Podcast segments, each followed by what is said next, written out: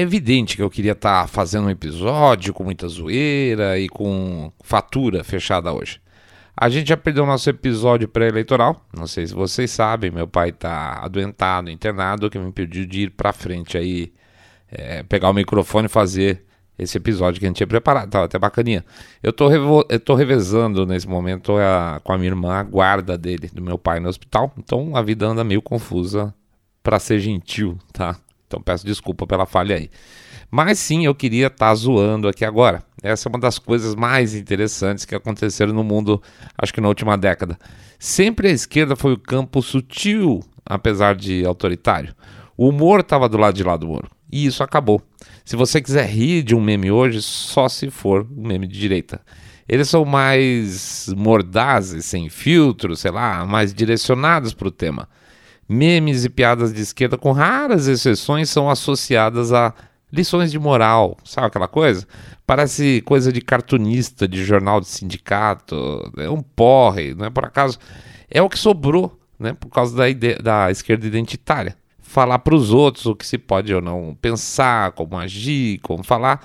Eles não, não vivem sem fazer isso mais. É um misto de medievalismo com o tradicional, aí sei lá, tradicional autorita o autoritarismo bolchevique, vamos chamar assim. Eu não estou zoando agora, mas isso não quer dizer que a gente ainda não possa chegar nesse ponto. Muito, mas muita coisa aconteceu além de simplesmente de um placar 48, 43 na apuração de ontem. Muito mais coisa. E é por isso que tem pontos que geram suspeitas. É, vamos tomar cuidado com a palavra aqui que a plataforma, as plataformas em geral não gostam dessa, dessa, dessa expressão. Então eu não vou falar essa palavra, vocês vão entender que eu vou falar fralda, tá? Fralda Pampers, é isso aí. Então sobre é, sobre esse tema, né, que eu não posso comprovar, mas derrota, senhores. Nós, vamos, nós não vamos falar exatamente sobre fralda Pampers, mas senhores, derrota não existiu, tá? Então vamos passar um pouco entre Pampers e derrotas e vitórias daqui a pouco quando a gente voltar.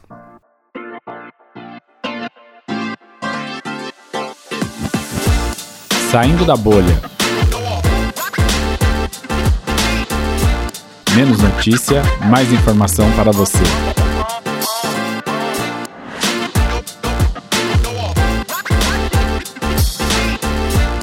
Desistir é fraqueza. Bem-vindos ao Saindo da Bolha, esse é o nosso episódio 16... Nossa, tô perdido hoje, tá vendo? Fica um tempo sem fazer. 197, perdão. Esse é o nosso episódio 197, a gente vai falar da, da apuração aí, da eleição de domingo, tá? Antes de mais nada, vamos pedir então para vocês passarem no nosso site www.saindabolha.com.br e clicar no botão follow ou seguir a gente pelo Spotify demais plataformas de podcast. Seguir a gente lá no YouTube, é, clicando lá no sininho, fazendo um comentário que a gente ainda está mais atrasado agora, porque o seu saindo da bolha tá nesse enrosco aí de saúde, não dele, mas da família. que mais? Dar um likezinho e fazer o share. E o famoso boca a boca sarado, quando vocês contam para os seus amigos que vocês estão acompanhando o podcast Cabeça Direita Limpinho Supimpa, que detesta, abomina o politicamente correto, tá? que mais? A gente pede também para passar lá no nosso site, o famoso www.trailer.com.br, onde a gente apresenta o nosso e-book, que a gente fala das micagens da nossa imprensa, nossa, tão presente nesse momento de eleição. E finalmente também para fazer aquele aviso, aquela lembrancinha do nosso Pix, é o Pix fundamental da nossa vida aqui, é, o código do Pix para doação fica nas redes sociais e o QR Code fica lá no YouTube, tá? Onde vocês podem fazer uma doação de 1, 2, 5, 10, 10 milhões de reais, pingado não é seco, ou um real por episódio, porque um real por episódio também ajuda pra caramba. Ah, outra coisa, o pessoal tem que falar assim, poxa, tem um nome que aparece aqui quando faz o Pix, é um nome Wellington. É, é esse mesmo, esse é um dos nomes aí do nosso Grupo do Saindo da Bolha, tá? Então, quando vocês verem um Pix aparecer um Wellington, tá certinho. Não tem, não tem erro nenhum. Antigamente aparecia a Silicast, porque era uma outra empresa, etc e tal. Um dia a gente conta essa história toda. Ih, história comprida. Mas é isso aí, tá? Se aparecer esse nome, o Wellington, é, é esse aí. É um do grupo aí do Saindo da Bolha. que mais? Finalmente a gente pede também para vocês considerar. Não, já consideraram tudo. Chega de, de jabá. Vamos para frente então, gente. Vida que segue. Começando do começo,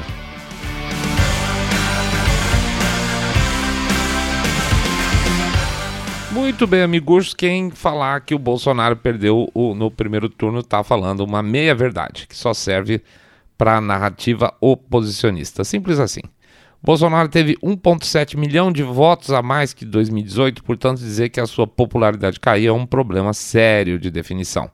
Queria começar exatamente por aqui, porque isso é o fio da meada desse episódio que a gente vai puxar.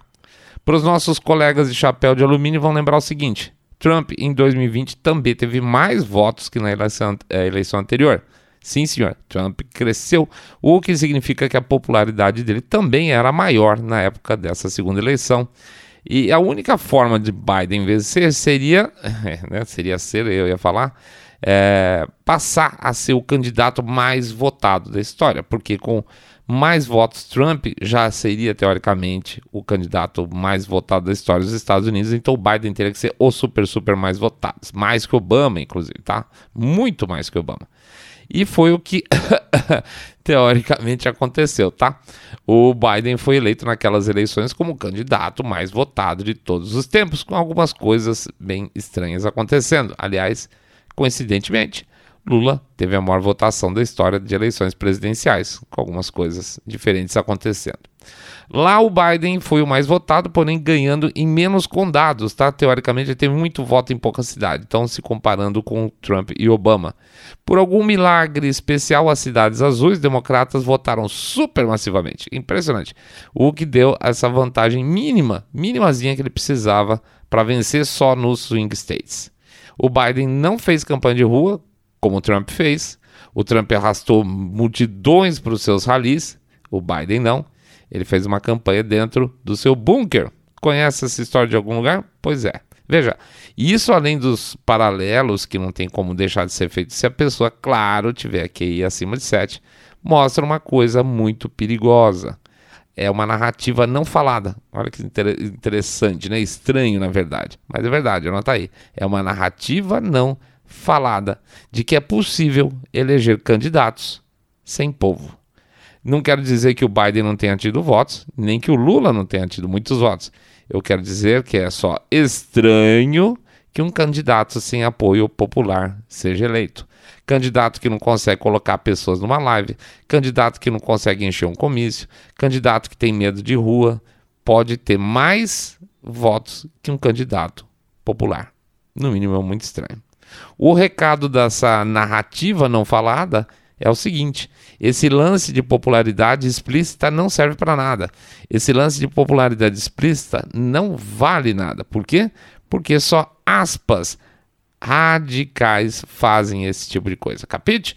Essa turma vai pra rua porque eles são os radicais, esses bolsonaristas são radicais, por isso que eles vão pra rua. E, mas só que eles são poucos. Essa é a, é a mentira jogada no ar. Ah, mas e essa turma do Bolsonaro é fanática, por isso que eles acompanham o que ele tem a dizer. Oh, os caras assistem até live do Paulo Guedes. Ah, esse pessoal, aspas, normal, não fica perdendo tempo com esse auê todo. Eles vão lá e votam, acabou, né? Será mesmo? Por que, que isso mudou? Por que, que a esquerda sempre eh, se gabou de ter as ruas e perdeu e agora as ruas não têm mais peso? Depois passou a dizer que os grandes comícios eram coisas da classe média, lembra disso, né? Ah, tudo classe média, é tudo branco, classe média. Caramba, que país rico nós somos, né? E depois parou porque as coisas cresceram ainda mais. E aí, no último dia 7, tentaram de novo essa história de que era só rico, usando uma foto lá de um ônibus passando lá da motocicleta para mostrar, olha, os pobrezinhos andando de ônibus e o pessoal de moto, tudo milionário, né? Para dizer que tem moto é rico. E uma outra foto também de uma pessoa pobre no chão, com manifestação passando do lado do Bolsonaro, para mostrar a mesma coisa, que pobre não participa da manifestação, é tudo rico. Isso é uma bobagem gigante. Primeiro que foto para justificar a história é uma, é uma bobagem. A gente sempre fala isso, assim, pelo amor de Deus, a gente não mostra foto para justificar uma história inteira, tá? Mas a bem da verdade, eles sabem que não cola. Nem para eles, tá? Não cola. Então o que tem que fazer é apagar. Sim, eles apagam como o Stalin fazia esse tipo de coisa, fazer deixar de existir. E esse é o trabalho do braço militante da imprensa. Muito mais do que mentir, é fazer deixar de existir. E ao mesmo tempo, tirar a importância também. Ah, quem vai pra rua é radical. Ah, olha, ó, tem uma faixa ali no meio que falava de golpe militar, ou seja, hoje apoio popular é aspas prova de radicalização. Aquela frase que adoravam falar que o candidato tal veio dos braços do povo, não existe mais. Por quê? Porque não interessa que exista. Mas muito bem, quem nesse processo está vindo dos braços do povo? Lula ou Bolsonaro? E qual caminho que a gente ainda tem pela frente? Falta só um voto.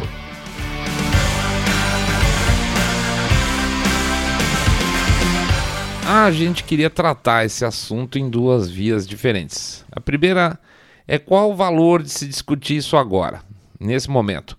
E o segundo é se sim ou se não, se teve ou se não teve. Vamos falar do valor estratégico de discutir o tema primeiro. Não somos aqui, vocês sabem, daqueles que têm posições muito fechadas sobre diferentes temas, né? Que quem nos conhece já sabe bem disso. Mas a gente queria dar o nosso ponto de vista analisando a, a coisa como tem ocorrido. Por mais que existam vários sinais amarelos aí nesse processo, e a gente vai falar disso também, apesar desse tópico estar muito discutido dentro da nossa bolha, o que importa hoje é vencer eleição e ponto final. Em primeiro lugar, porque é óbvio que, e eu tenho que dizer justo, é, em segundo lugar, tem que vencer, né? Em segundo, uh, porque a questão é de sobrevivência para o país, sendo muito claro. Nós não estamos, já falamos, otimistas com o que pode acontecer caso de uma derrota do presidente Bolsonaro, porque ela vai ser justamente questionada. Isso é um complicante. Esse é o pior cenário, tá? É, Para evitar esse pior cenário, então o negócio é tentar ganhar, como ele mesmo fala lá, o presidente, nas quatro linhas. Tem muita gente que acha ele bundão, por isso, né? Por querer trabalhar nas quatro linhas. Nós aqui, honestamente, não achamos, e aliás, isso é um sinal de maturidade política dele com o passar do tempo. Ah, mas se eu sair da bolha, mas se o jogo lá em cima é sujo, já está com resultado definido, é uma possibilidade para lá de real, para falar a verdade. Mas é um jogo em andamento. E a gente vai jogar o jogo porque nós somos honestos, ao contrário dos líderes do campo oposto. Quer dizer, nem todos honestos, mas eu acho que a gente pode botar que amostralmente, com certeza, mais honestos, tá? É, e na verdade, gente, eu acho isso uma virtude, não uma fraqueza, tá? Desistir é fraqueza.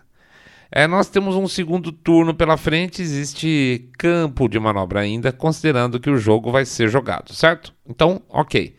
É, a gente vê aí pelo menos três oportunidades aqui, apesar da coisa estar tá difícil. Primeiro ponto importante abstenção.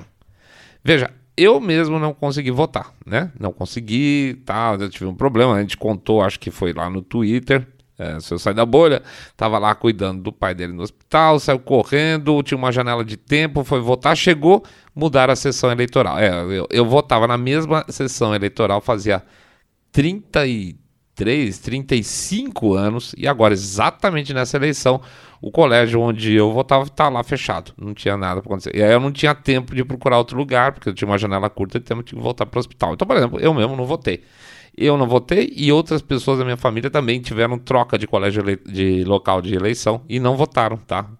É, então, assim, se eu não conseguir, mais pessoas não conseguiram, a gente tem que forçar de maneira racional para que essas pessoas votem. Ao mesmo tempo, pensar na abstenção pelo lado oposto. O clima de já ganhou pode ajudar nesse sentido, tá? Então, cada pessoa tem que ficar atenta a esses casos de abstenção e tentar ser delicada para mostrar o grau de risco que, a, que o país está, que nós estamos como país, tá? Sem xilique, sem xingamento, com argumentos racionais. É bom, o, o argumento, é, na verdade, é bom para você deixar claro para a pessoa, é bom para os filhos dela, tá? Ou para a mulher dela, sei lá, dele. É bom para os planos pessoais, para os planos profissionais. Cada pessoa tem o seu calcanhar de Aquiles. E você conhece as pessoas e pode ser sim um divulgador, um divulgador light. Uma das coisas que as pessoas não percebem, e aí que zica muita conversa, é que na maioria das partes, perdão, a, a, na maior parte das vezes, a discussão política soa como, e é, tá? Convencer o outro da sua própria causa, entende? A pessoa com que você está falando acha que você quer puxar ela para o seu lado. E isso não pode ser. Isso não pode acontecer. Ela tem que entender, mesmo que seja depois, mesmo que seja, eh, vamos dizer, um processo mental posterior, que você está dando um toque para o bem dela. Para o bem dela. Não é só as suas ideias são boas. Você está preocupado com ela de maneira sutil, nem que seja para plantar uma dúvida quem sabe, quem sabe, né? E na hora H, na frente da urna, ela pensa: quer saber uma coisa? Fofa-se esse sapo barbudo. Eu vou é votar pensando no meu filho e no mundo que ele vai viver. E aí, bingo, você conseguiu um voto. Um voto. Esse é o nosso objetivo. Um voto, tá? Vou falar de novo. Nosso objetivo é um voto, um voto novo de uma, de uma abstenção de primeiro turno. De alguma forma, a pessoa julgou que não seria importante sair de casa para votar. E o ideal é que ela perceba que isso é importante, tá? Então, abstenção, número um. Número dois, votos brancos e nulos. Olha, voto branco e nulo de uma pessoa de direita, e aqui eu estou falando de conservadores, é, com muita bronca. Geralmente estão associados à ideia de que o Bolsonaro não fez o suficiente, não cumpriu suas promessas, tá? Ok, é um ponto válido. Mas a lógica não pode ser tão perversa, a racionalidade não pode ser perversa a ponto da pessoa imaginar que ter o Lula como presidente é tão perverso quanto ter o Bolsonaro, se ela é de direita. Por Bolsonaro, por quê? Porque ele descumpriu minha promessa? Tá, então na visão dela, esse é o problema. Eu posso estar enganado, mas eu acho que nesse caso o diálogo é mais construtivo. A pessoa tem um conjunto de valores e pensamentos muito mais próximos do seu. Não existe conflito ideológico, portanto, não há razão de atrito numa conversa. É, não existe razão para um quebrar pau entre duas pessoas nessa hora. E isso é o mesmo que, sei lá, imaginar dois atacantes do mesmo time de futebol bater boca na final do campeonato. É, é, é totalmente what the fuck, dude, né? Não faz sentido. Não há razão para quem defende o voto em Bolsonaro em um segundo turno se estressar, porque os objetivos de longo prazo entre as duas partes são iguais, tá? E aqui eu queria reforçar esse ponto do argumento. É um argumento verdadeiro de longo prazo. Pense o seguinte: quando você estiver conversando com um colega seu conservador, se Lula ganhar, esse longo prazo vai ser chutado lá para frente, para mais de oito anos. Isso se a gente der sorte, porque a gente sabe muito bem como anda a cabeça de esquerda mundial, né? Como é que ela está pensando em termos de poder a longo prazo, tá? Ele, o seu colega, não vai ver ninguém do gosto dele conservador, pelo menos até tá, sei lá, em meia idade ou velho. Se o Bolsonaro ganhar, a perspectiva de tempo muda, porque não tem mais a reeleição do Bolsonaro, certo? Para ele. Então, a chance de um candidato conservador do gosto dele, dentro de uma perspectiva da direita no poder, é muito mais rápida, tá? O seu amigo vai ter muito mais chances de ter quem ele gostaria no poder antes. Então, a, ah, é a mesma coisa, o Bolsonaro é bunda mole, o Bolsonaro não cumpre as promessas, etc e tal. Tá, beleza. Só que imagine quando é que isso vai acontecer se o Lula entrar. E quando isso vai acontecer que você quer, se o Bolsonaro ganhar agora, sem poder ser reeleito. Tá? Eu acho que essa é a argumentação mais forte, é uma argumentação de caráter temporal. Beleza? Terceiro ponto eu vou chamar aqui de limpinho, espero não, não ofender ninguém aqui, tá? É, mas o que eu estou chamando de limpinho, quem não vota o Bolsonaro, simplesmente por causa, por exemplo, dos modos dele. E tem muita gente que gerou rejeição ao presidente por causa disso, tá? Essa rejeição foi ampliada pela postura dele na pandemia, esse jeitão, mais como ele tratava verbalmente a, a, a questão da pandemia, pandemia, é ótimo, pandemia, muita gente acha realmente que nada foi feito, que ele não comprou vacina, que ele imitava gente com problema respiratório tirando sarro, enfim, não gostou de como ele tocou a coisa. Você não vai convencer essa pessoa, você, vou repetir, não vai convencer essa pessoa que o ponto de vista dela está errado, porque é um ponto de vista tá? E isso é um problema. As pessoas ficam tentando convencer pessoas diferentes por questões de ponto de vista, e isso não vale, isso não são. É, pontos de vista não são discutíveis de maneira geral. A pessoa tem direito de achar o que ela quiser. O que tem que se analisar é que se o ponto de vista dela foi montado em cima de um fato real. E aí que é o ponto. Se você acha que pode pegar essa tarefa para você, a única maneira de ser efetivo conversando numa situação dessa é estar informado de onde pega essa argumentação. Ah, data da compra da vacina, é, ter à disposição um vídeo que deu origem ao boato que ele tirou sarro e mostrar que, olha, tá vendo? Não é aqui, é outra coisa que ele está querendo dizer.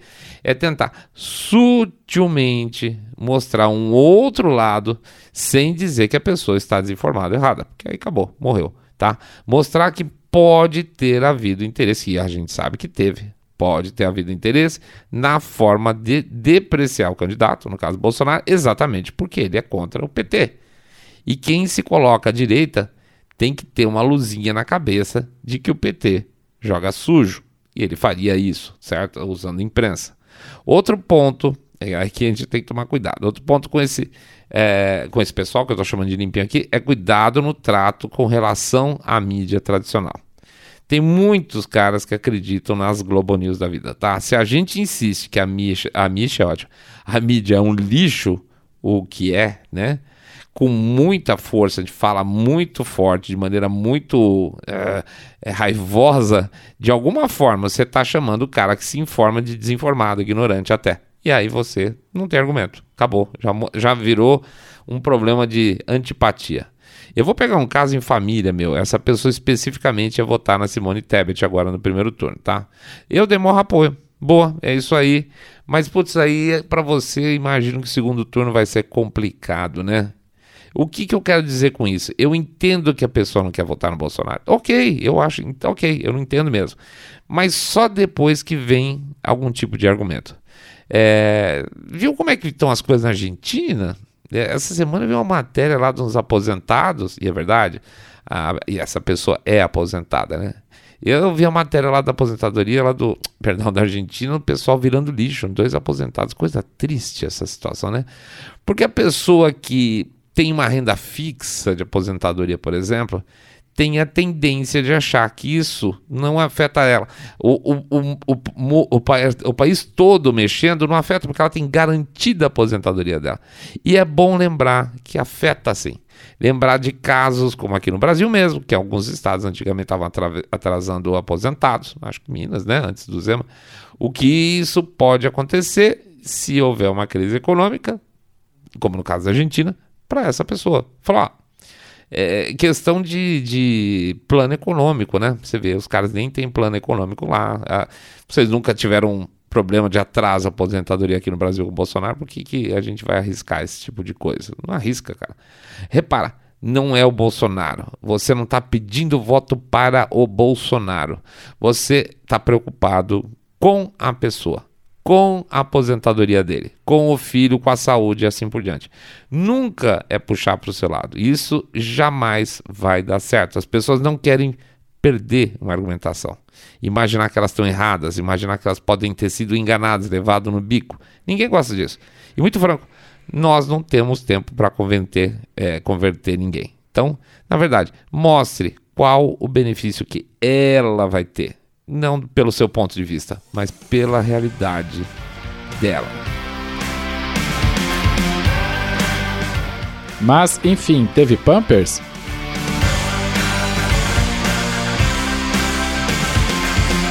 Olha, o que dá para dizer com certeza é o que a gente já sabia, que as pesquisas eleitorais foram grandes Pampers desde o início, tá? Nenhuma surpresa. Só que agora tem prova material. Isso quer dizer que a mídia vai ficar sem graça e se cuidar para que tudo dê certo de agora em diante? Claro que não. Desde quando esses caras têm algum tipo de remorso, né? Com agravante, basta uma pesquisa com uma margem agora no segundo turno, tá? uma margem razoável e numa eleição desse tipo, que está super apertada, qualquer coisa vai dar certo. Ah, 47, 42, 45, está muito apertado. Então a margem de erro dá qualquer resultado que eles quiserem. Então não esperem um meia-culpa ou algum tipo de autoanálise. Vocês sabem muito bem, melhor que ninguém, que o jogo lá na imprensa é outro. Mas enfim, certamente vocês viram o caso mais clássico aí, que é o de Minas, o eleitorado quis Zema, né? Quis Zema é ótimo, quis o Zema o Nicolas, Ferre... Nicolas Ferreira, aquele senador lá, o Cleitinho, e o Bolsonaro ficou em segundo. É, né? Não é muito fácil de acreditar ou de somar isso dessa forma. É claro que sim, né? É, é, é difícil, mas tem casos até piores também, que não foram mencionados por aí afora. São muitas situações. Em São Paulo, por exemplo, o astronauta Marcos Pontes teve 49,68% dos votos para o Senado, enquanto o Bolsonaro ficou com 47,71%, tá? Em, em números relativos. Agora, por que diabo as pessoas iam descarregar no astronauta indicado pelo Bolsonaro? Vamos ser franco, eu mesmo não tinha nenhuma razão de votar nele. E honestamente, em princípio, eu preferia, na época, a Janaína. Acabei mudando de ideia aos 45 segundos do tempo para pensar em. E, minha intenção passou a ser votar no astronauta para evitar o Márcio França, tá? O outro candidato. Bom, eu não consegui votar, mas são outros candidatos. De novo, por que, que eu vou votar no indicado do Bolsonaro e eu não voto em quem indicou, né? Outro caso curioso, Bolsonaro genocida, Covid, etc. Certo? Muito bem. Tereza Cristina, que é ex-ministra do Bolsonaro, teve mais votos em números absolutos. Ela teve mais votos para o Senado do que o Bolsonaro para presidente, sendo que o plus da Tereza Cristina teria sido o quê? Ela foi ministra do Bolsonaro. No caso dela, mais votos em números absolutos mesmo, tá? Ah, mas é por causa da rejeição do Bolsonaro. De novo, não faz sentido ter rejeição a quem indica e não ter rejeição ao indicado.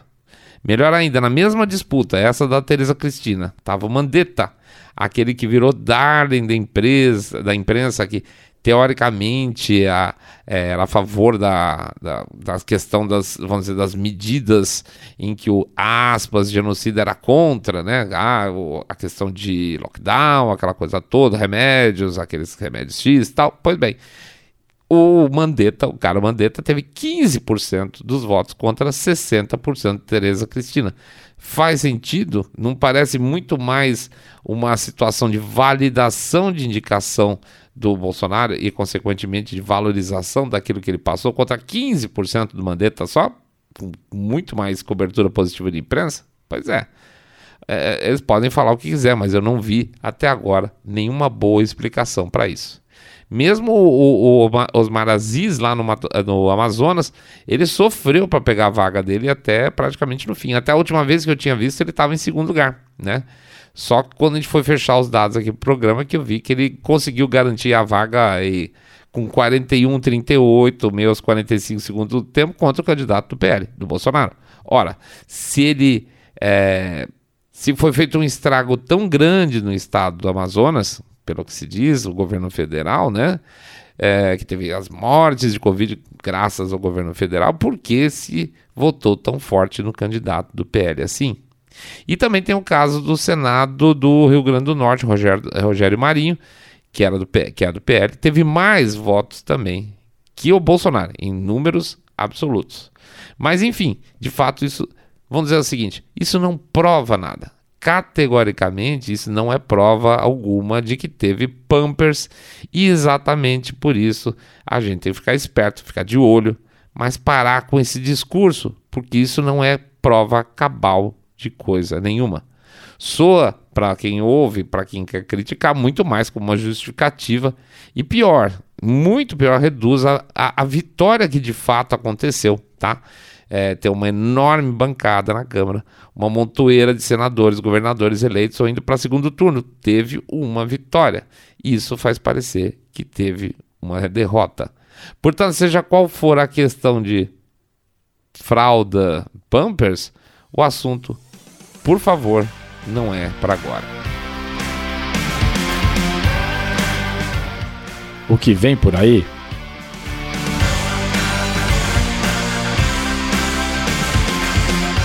é, o que vem por aí, não sei. Isso aí, pessoal, nossa brincadeira. Não sei, obviamente. É, vai ser complicado, mas está longe de ser impossível. Quanto mais a gente conseguir presença daquelas pessoas que se abstiverem de votar em primeiro turno, é, é, mais. Como é que eu posso dizer? Matematicamente, significa que o Lula não vai partir de 48 porque a base eleitoral cresce, certo? Então ele vai partir de 47, 46, e isso é o primeiro ponto fundamental. Transformar a rejeição é, de ambos em rejeição ao Lula, quer dizer, menos brancos e nulos, é, conversão de votos da Simone, tá? Da Simone Tebet, muito importante, os três votos lá que a Soraya teve e certamente do Ciro também. Sim, eu acredito plenamente que muitos eleitores do Ciro têm muitíssimo mais rejeição por Lula, talvez até mais que pelo Bolsonaro, tá? Converter são outros 500, mas a, a, a rejeição de votos de boa parte da base do Ciro ao Lula é gigantesca. A gente ainda tem a participação do Zema em apoio para o Bolsonaro, que ele já deixou explícito agora, que pode ajudar muito em Minas Gerais, e isso é muito importante. E outro ponto, eu vou colocar a tabela aqui no YouTube, acho que já vai estar tá entrando daqui a pouco, mas eu descrevo linhas gerais aqui. A bem da verdade, o Bolsonaro perdeu votos nas suas, o Bolsonaro perdeu votos nas suas principais praças mais fiéis, sul, sudeste, norte, tá? Ele perdeu no estado do nordeste, onde ele tinha mais é, penetração, e na eleição anterior, que no caso foi a Paraíba, e também em número de absolutos em Pernambuco, onde ele, em algumas áreas ele realmente é muito bem, tá? Então, sem querer fazer o papel de poliana, acho que não é uma tarefa impossível de se reverter parcialmente essa perda, porque a questão ainda é tentar trabalhar a rejeição do Lula, sobretudo nas praças mais sulistas e do norte, tá? Não acho o jogo perdido nesse sentido de rejeição de jeito nenhum. Ou seja, somando tudo, tá? Somando tudo que a gente passa hoje. O jogo não acabou. Ficar chorando derrota é erro, porque foi uma, foi, foi uma vitória. Ficar praguejando fralda é um erro estratégico. E finalmente a gente tem que trabalhar, tá? Muito mais que ficar urrando, usando rede social, etc e tal. É na esquina, é no papo, é no bar. Cada um tem que fazer um pouquinho, boca a boca, tá? Na paz, na humildade. É... O jogo não acabou. Ficar chorando derrota é erro, tá? É... Tem muita coisa que se pode fazer ainda. E aí sim, terminado tudo, fomos para o segundo turno. Aí sim, ficar de olho no que vem por aqui, porque de verdade o meu chapéu de alumínio não anda acreditando muito na nossa repre é, democracia representativa ultimamente, infelizmente. Mas ainda assim, não, não pode desanimar. Porque de, podem reparar, e eu garanto para vocês, o nosso ânimo é o que mais assusta. De longe, é o que mais assusta essa turma, tá bom? É isso aí, pessoal. A gente agradece a presença de todo mundo. Desculpe o gap aí, essas questões pessoais que aconteceram. Mas ainda assim, vamos voltar aí para o nosso ritmo eventualmente, tá? Vai ter, eu tenho um, tem um caminho aqui de recuperação que vai ser meio complicado, mas a gente, a gente se compromete a bater aqui firme quanto for possível sempre. Vamos lá, pede para entrar no nosso site www.saindabolha.com.br, clicar no botão follow ou seguir a gente Spotify, Podcast Addict, Google Podcast, Apple Podcast, no YouTube clicando né, lá no sininho, dando like e fazendo um comentário que ajuda as nossas estatísticas, dando share desse episódio, se possível, por favor, bastante, e fazer o boca a boca sarado, contando que vocês estão acompanhando o podcast Cabeça Direita Limpinho Supimpa, que detesta, abomina politicamente correto e gente que chora cedo antes da hora. que mais? A gente pede também para vocês entrar lá no nosso site, isso, do Trailer, nosso e-book, treleiro.com.br. Conhece o nosso e-book lá, dá uma olhada, vê que interessante, compre se achar legal. E finalmente também fazer o famoso jabá financeiro, pedindo para vocês não esquecerem do nosso Pix, tá? 1, 2, 5, 10, 10 milhões de reais, pingado no seco. Ou, como fazem algumas pessoas também, que foi por sinal sugestão dos próprios ouvintes nossos, um real por episódio. Um real por episódio ajuda pra caramba, tá bom? Ah, e também tem o nosso Apoia-se, tá? Que você pode falar assim, ah, em vez de ficar dando pix toda hora, eu esqueço, entra lá em apoia.se barra saindo da bolha e lá tem uns planinhos que você pode já deixar é, gravado para ser debitado no seu cartão de crédito 10, 50, sei lá quais são os valores, 10, 20, 50 reais, uma coisa nesse sentido, tá? Fica pronto lá e você não precisa ficar é, lembrando, ah, será que eu fiz o seu saindo da bolha essa, esse mês? Tá lá, eles fazem por nós, beleza? É isso aí. Um grande abraço para todo mundo. Não desista, nós estamos longe de estar tá derrotados, tá bom? Confia no tio. Grande abraço para vocês. Fiquem todos muito, muito, mas super, super bem.